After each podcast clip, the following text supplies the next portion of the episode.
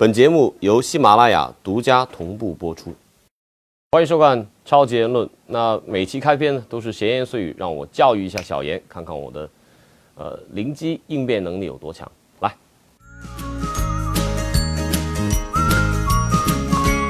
第一个问题啊，欧洲很多球员都出生在工薪阶层的家庭，中国一般工薪阶层家庭是承担不了足校。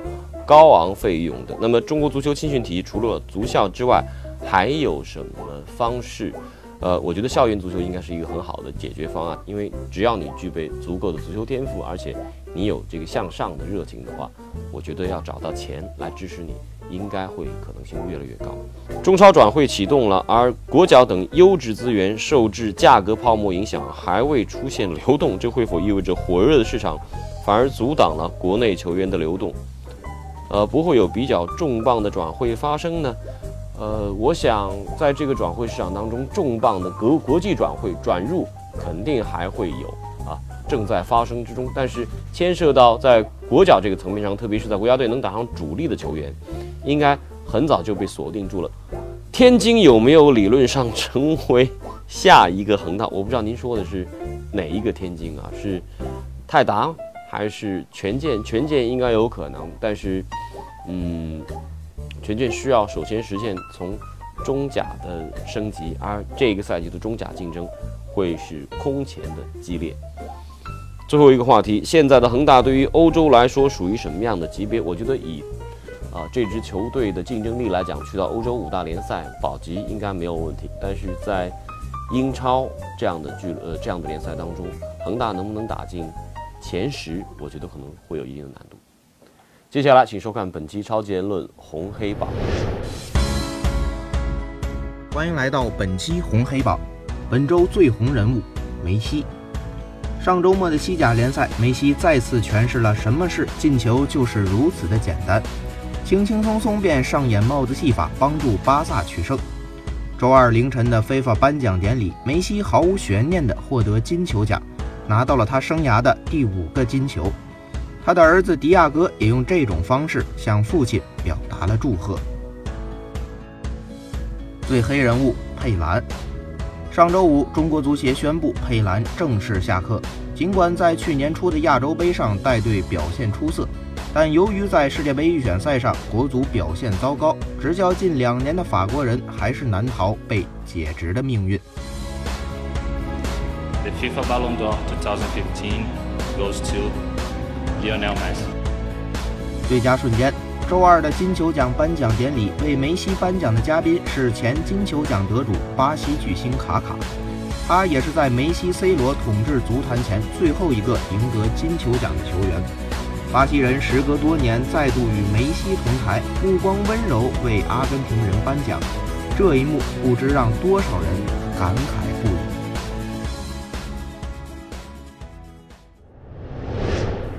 这一周时间，中国足球不知道产生了多少新闻啊！不管是从俱乐部的搬迁，是从俱乐部外援的引进、俱乐部股权的出售，还是球员的一些呃转会新闻，以及啊中国足协对于国家队主教练的任免，各方面，我觉得这一周时间虽然没有任何赛事，但是整个中国足球的市场都显得非常非常热闹。而且从这一个冬窗开启之后，第一周时间，中超就成为了世界上。购买力最强的一个联赛，而与此同时呢，我们看到的是国家队的成绩仍然非常令人忧心，甚至整个国家队的管理体系还非常的混乱。在这么多钱钱钱、资本资本资本的一个环境当中，中国足球会是怎么去应对未来？呃，如何能够将这样大的一个利益的呃进入，能够转化成为未来对于足球长久发展、对于青训能够有所帮助的一种形态？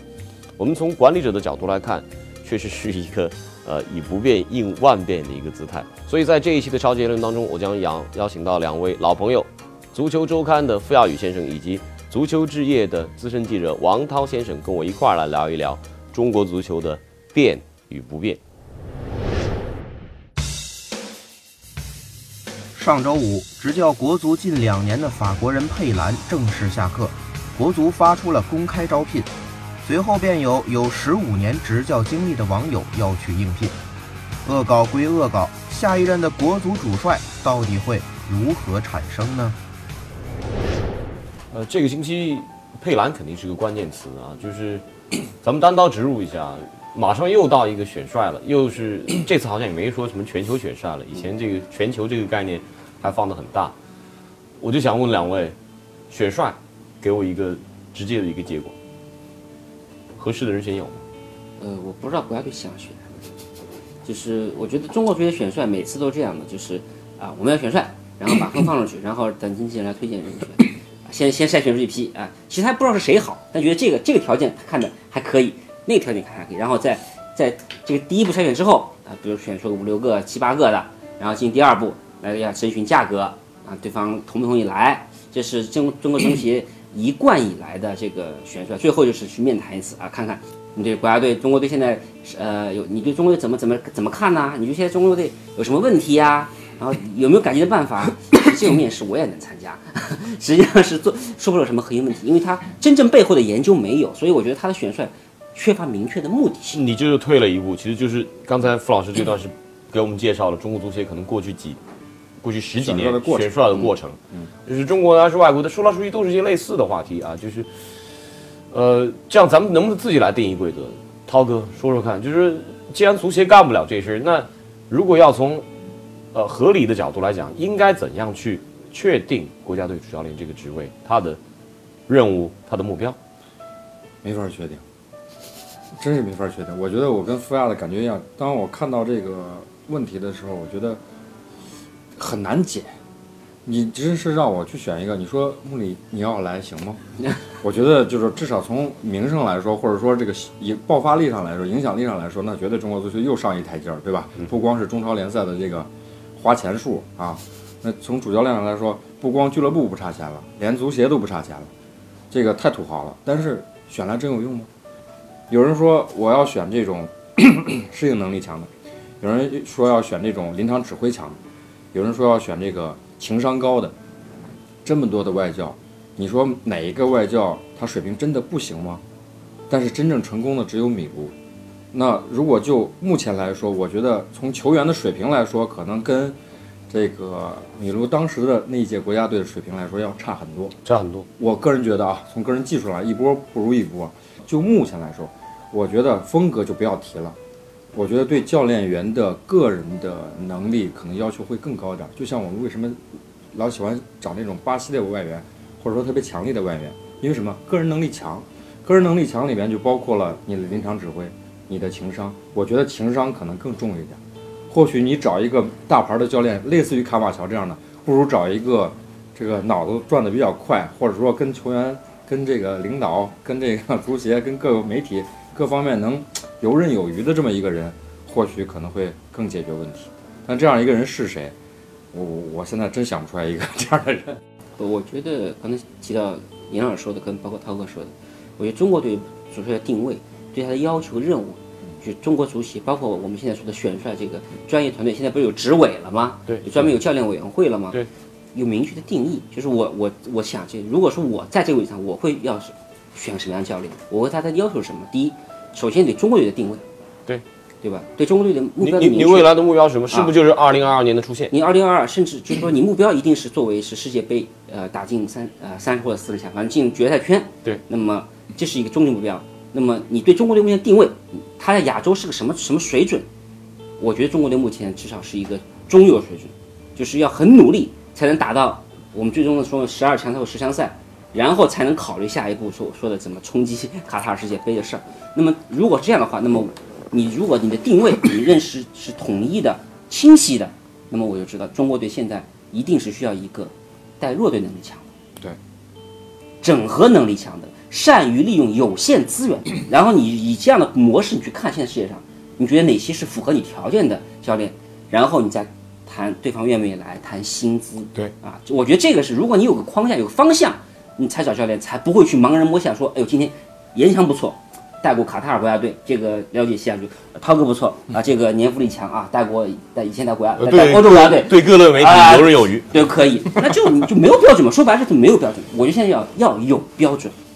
总结一下，其实就是说，如果我们自己都没想明白，我们的国家队在未来 N 年需要达成什么样的目标，那怎么可能选出一个合理的一个主教练？佩兰带领国足在亚洲杯打出了历史最佳的小组赛战绩，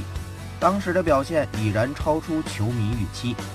在一个分组形势看似良好的小组，大家都抱有很大希望的时候，如今却是只有理论出现的可能。这是佩兰带队的问题吗？那那那接下来我就想问一下，就说到佩兰，我怎么都想不明白，亚洲杯能打进八强，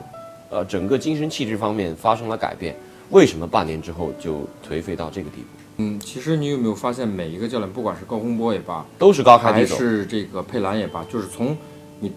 第一次失败之后，紧接着接任的这些人教练啊，你会发现他们到下课的时候，基本上都是到关键节点的时候。然后呢，还有就是你看他的战绩的时候，发现胜率和平就是负率很低，但是负的那几场都是要都是要命的，胜率很高的全是友谊赛我觉得。唯一稳定发挥的就是卡马乔。对，那那他时间短，因为他上来就是打最最要命的比赛嘛，对对吧？上了就要了命。你不管是高指导也罢，还是说是这个配指导也罢，他们一开始上来都是先打热身赛，打两年之后，对，然后才打到正式比赛，包括亚洲杯在内，实际上他也是仅仅高于友谊赛的这种，但是低于世界杯预选赛的这种一种赛制。我记得一年初这个一五年年初出发之前，也是说是为世界杯预选赛做准备。热身嘛，对对吧？而且去的本身很多球队的人也未必都是全主力阵容，对而且大家居在一个同一个地方，对吧？气候条件什么的都一样，那个不存在主客场的因素，而里面的很多就是赛会制的比赛，往往这种突发性很强，对吧？什么结果都有可能产生。因为其实从佩兰那边我也了解到一些信息，他其实也很苦恼，他说到一些细节点，他说出来的时候，你会觉得也会有也有道理。你比如说他说到卡塔尔那场比赛，当时我在现场，当时上来就是他说，你看完那场比赛你会觉得很窝囊，明知道卡塔尔其实不强，你可以上来干他，对吧？对，把他打下。如果打他的话，如果你心里已经抱定了有可能会输的这种因素的话，那为什么不去打他呢？但是佩兰后来解释说，我想的就是卡塔尔的这个上半场会很凶猛，那么我先防好，下半场我把几个突破的、速度快的这些进攻型全换上去，打他一个，至少是一个平。那但是就有那么一个意外的任意球进了球，一比零了，他也打不进去球，那就是输了，怎么着？其实他说的也有道理。如果说都是假设啊，如果他的这个计划实施成功了，其实下半场也创造了很多机会，对吧？如果实施成功了，包括香港的这个那八个门柱啊，随便进俩，对吧？那现在可能也没这么多话，那就是这样。嗯，对吧？我觉得好无奈啊！所有的比赛都呃，包括评价教练，我觉得都不能以，确实不能以假设，对，因为每个教练都会灭他，赶紧灭他！啊，嗯。就都会说出一套就是他的逻辑，对，就除非除非他精神失常，如果不是这样情况下，那么他这样这样他的打法，他会有他自在的一套逻辑，对。但这逻辑对不对是个问题，对。啊，不能说你有逻辑你就你就合理，我觉得不能这么评价一个教练，因为之前碰过太多这样的案例，呃，我觉得呃让我想起了两两千呃上去年的世界杯啊，亚洲杯，我们打完澳大利亚那场比赛之后，我记得我们呃跟严老师我们做了一些特别的这个对超级言论。对呃，其实当时我觉得我们做节目之前，我跟严翔老师对那场比赛就不太满意，就是在这样一场就是大家都觉得就是要奋力一搏的这种比赛当中已，经没有压力了，没有任何压力超出你的这个目目标了，是吧？佩兰的排兵布阵和战术使用，我觉得相对保守有点。，我觉得有点胆怯。嗯就后来打到卡塔尔那比赛，其实一脉相承的这个路数，但是我一直强调，国家队亚洲杯踢的并不完美，技战术也没有明确的提升，对只是在这种精神士气上让我们眼前一震，仅此而已。如果你要踢世界杯，你一定是要往前，要去要去前进的。但也就是说没有本质的改变。但是后面半年我们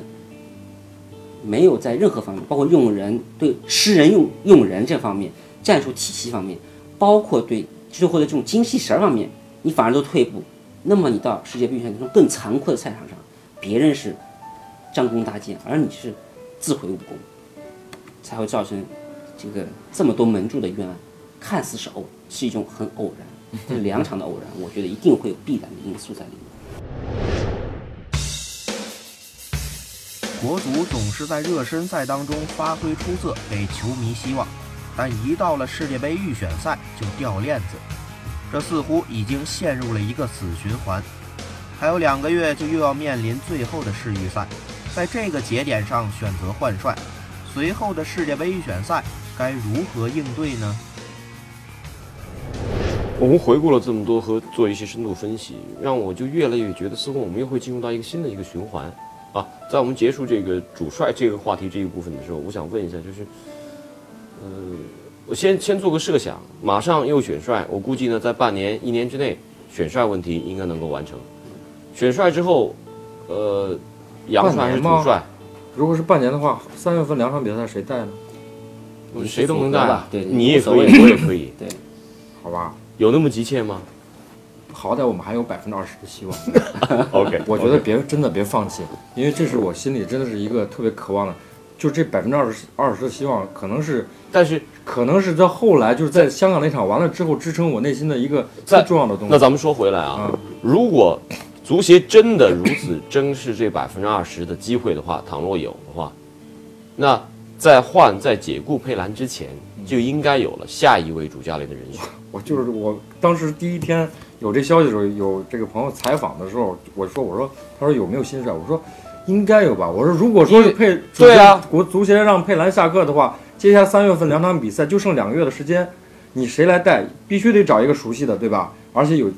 有这种想法或者经验的，你因为你对百分之二十希望你也不能放弃啊。对，我觉得他如果能，而且这事儿早就说了，对吧？”对，这个调早就定了。如果你让佩兰走的话，一定会有新的人已经准备好，至少这个临时接手的人。工作流程必须是这样，对啊，你不能够。我我一看他说要公开招进，我就头大了。然后我还看到一篇报道说，我们内部的这个李铁、李金宇啊，这些都现在都是教练嘛，都有 A 级教练员证书嘛，都可以带。我当时我就，我觉得百分之二十变成百分之五了，就这种感觉。那两位做个判断，新的这位啊，我不是说马上三月份要面临的这个过渡教练。新的这位主教练，杨帅还是土帅？肯定是肯定是杨帅，肯定是杨帅。什么样级别的杨帅呢？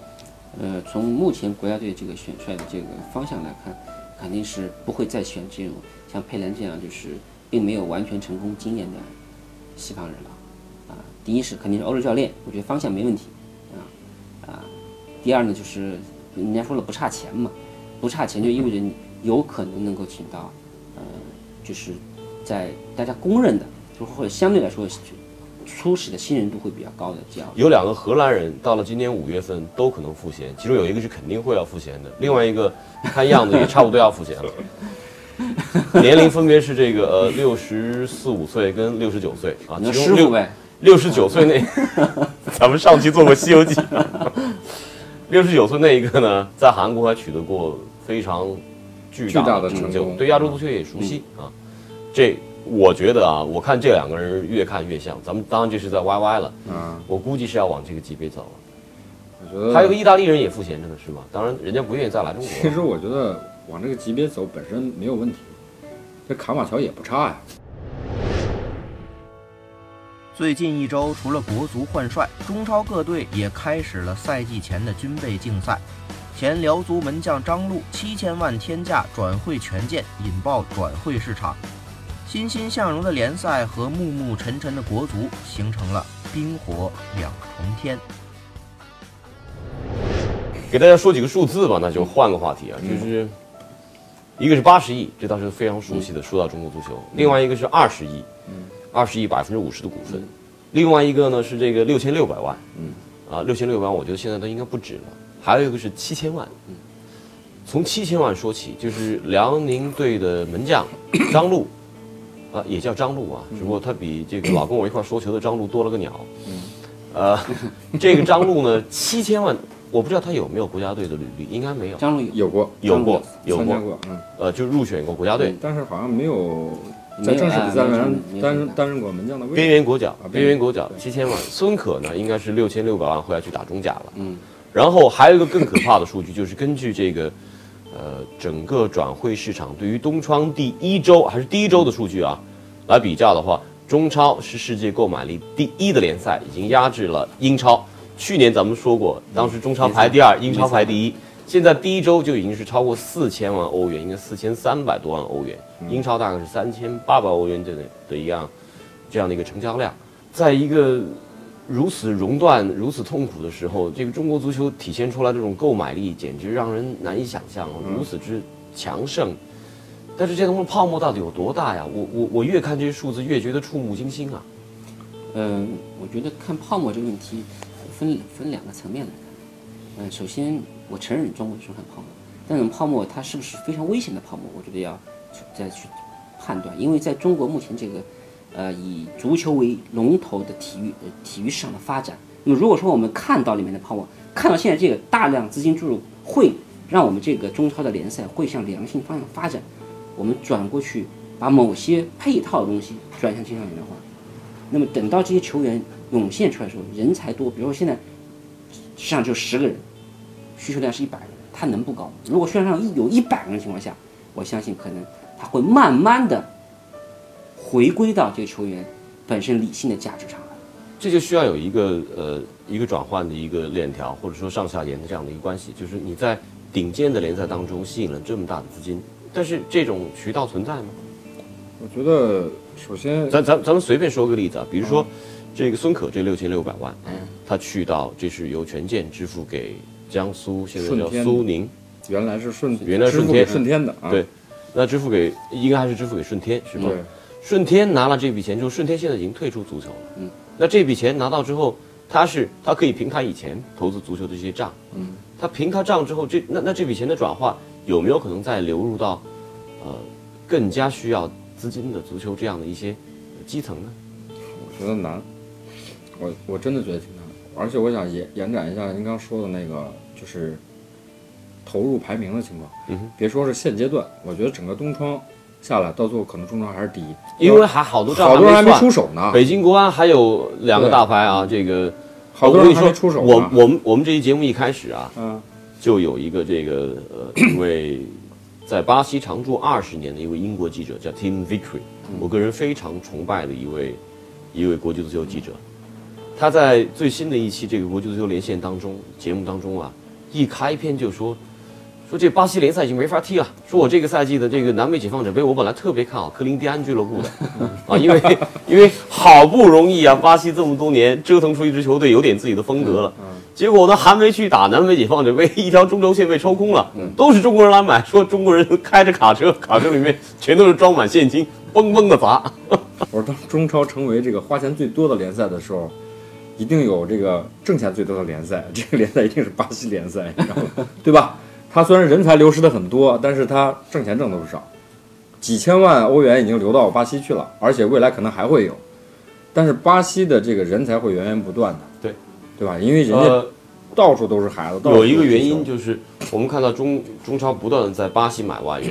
也从巴西引进不少教练。其实，在南美各个地区当中，过去十年啊，巴西经济最为发达。巴西联赛它的薪资啊，可能是阿根廷、乌拉圭啊，包括智利周边联赛的五到六倍。这样呢，其实说实话，整个南美大部分的人才都集中在巴西，所以我觉得去巴西联赛去找呢，可能会更加方便一些，渠道也更加畅通一些。呃，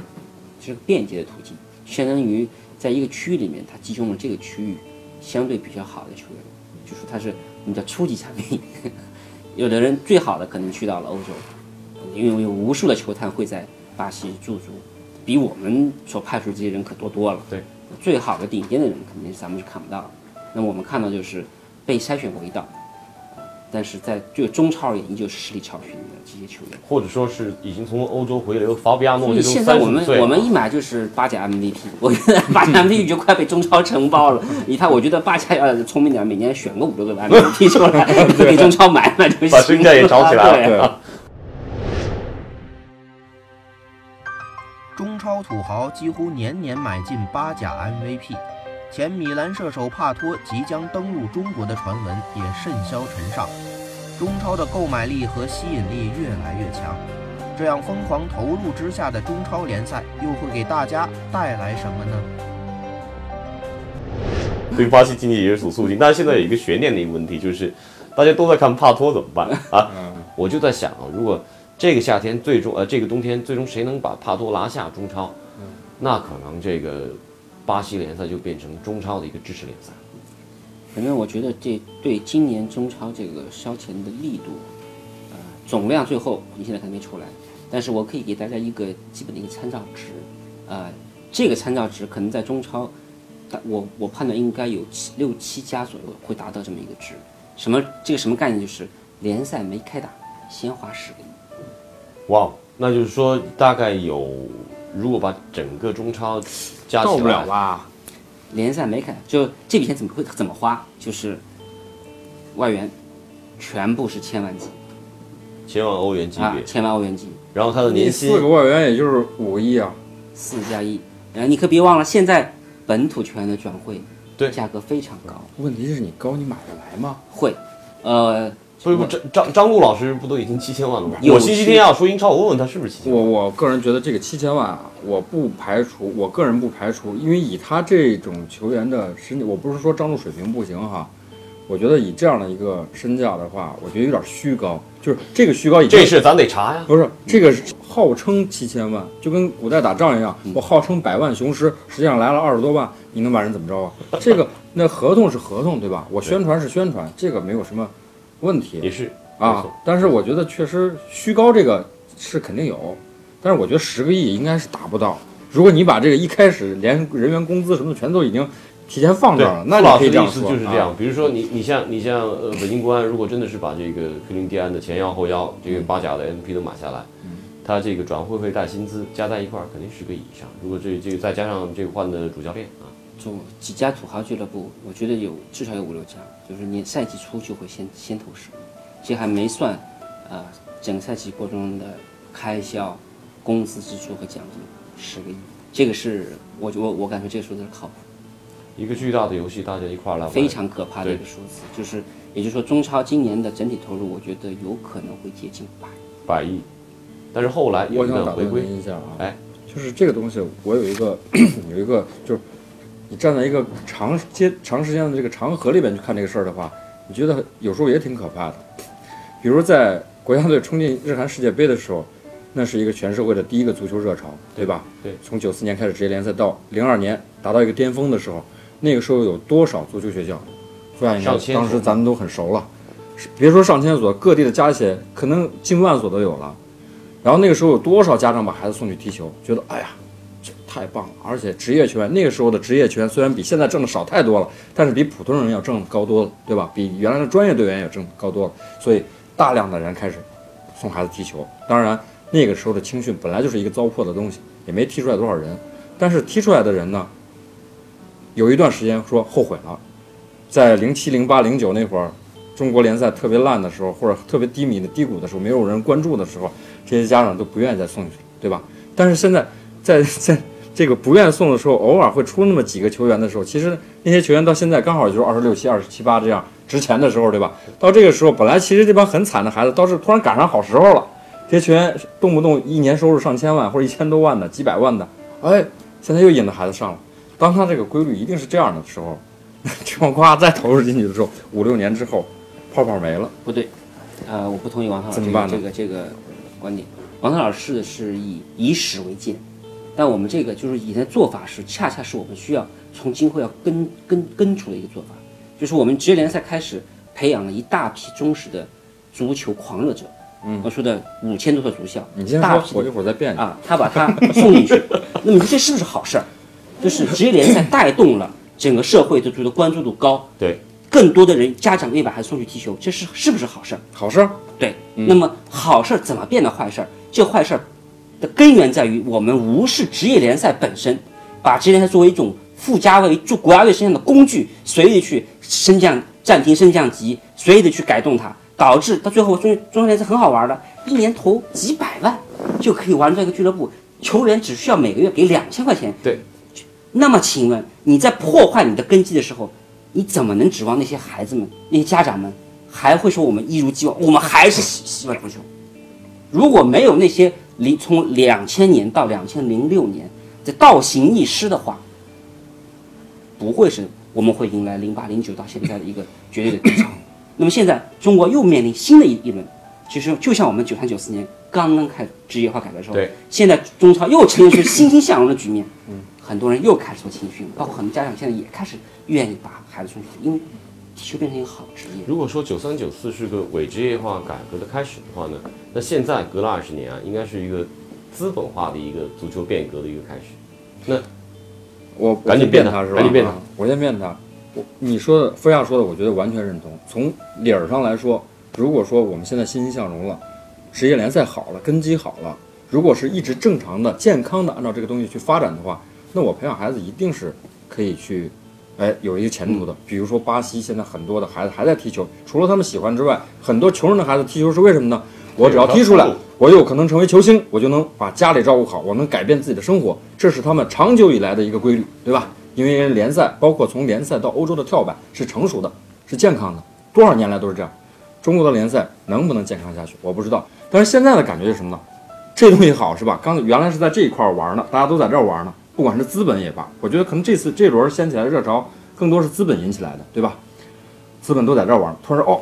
现在说这儿好了，国家都推这儿了，这儿好了，我说哇，全过来，过来的时候什么呢？就相当于这个人本来已经不行了，打了好多的抗生素，当抗生素已经解决不了他问题的时候怎么办？你还能用什么药呢？再用更高级的药去打。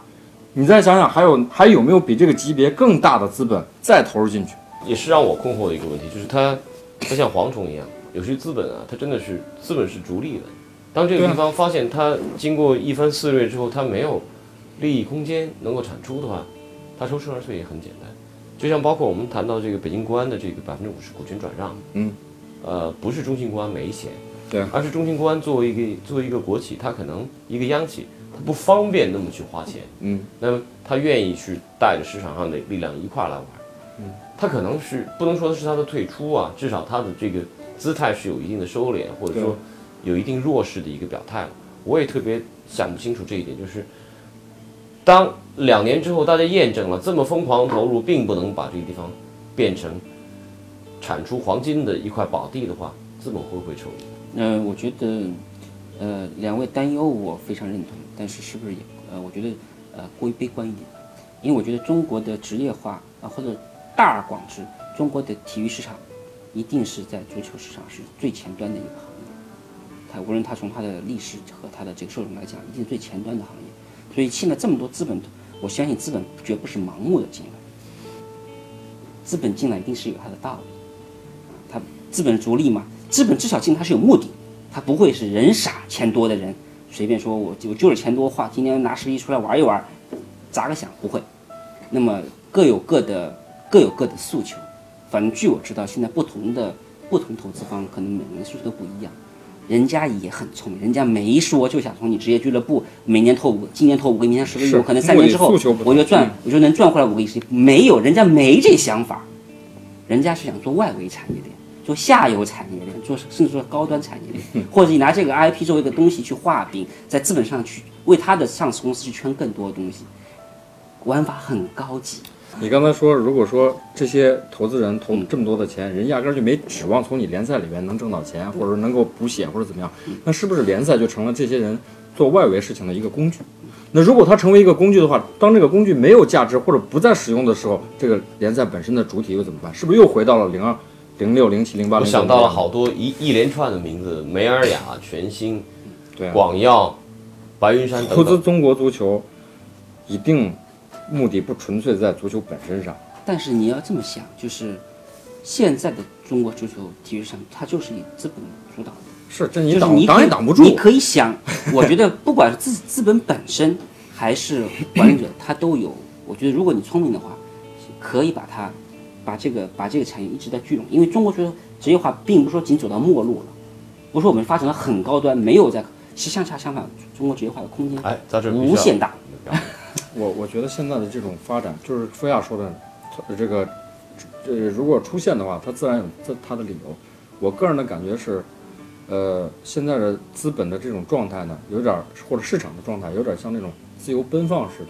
它没有一个，比如说像一大堆马在草原上跑的时候，一定会有一个这样的一个骑头马马的人，头马，他要拿这个套子要把这个头马套住，所以其他的马才会跟着他走，对吧？那么有没有我们中国足球有没有这样的头马，能把这个东西梳理好？就像菲亚说的，能把这些资源，既然你们来了，好欢迎啊，对吧？来了之后就别走了啊，咱们哪怕你一年别投十亿，投五亿也行啊，我们没有你把它哎一点一点来弄好了，是不是我们？没有投马，我们有马德，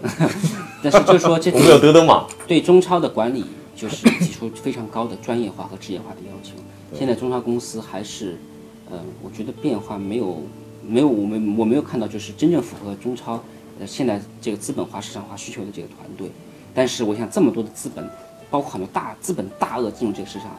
如果你这个管理机构太 low 的话，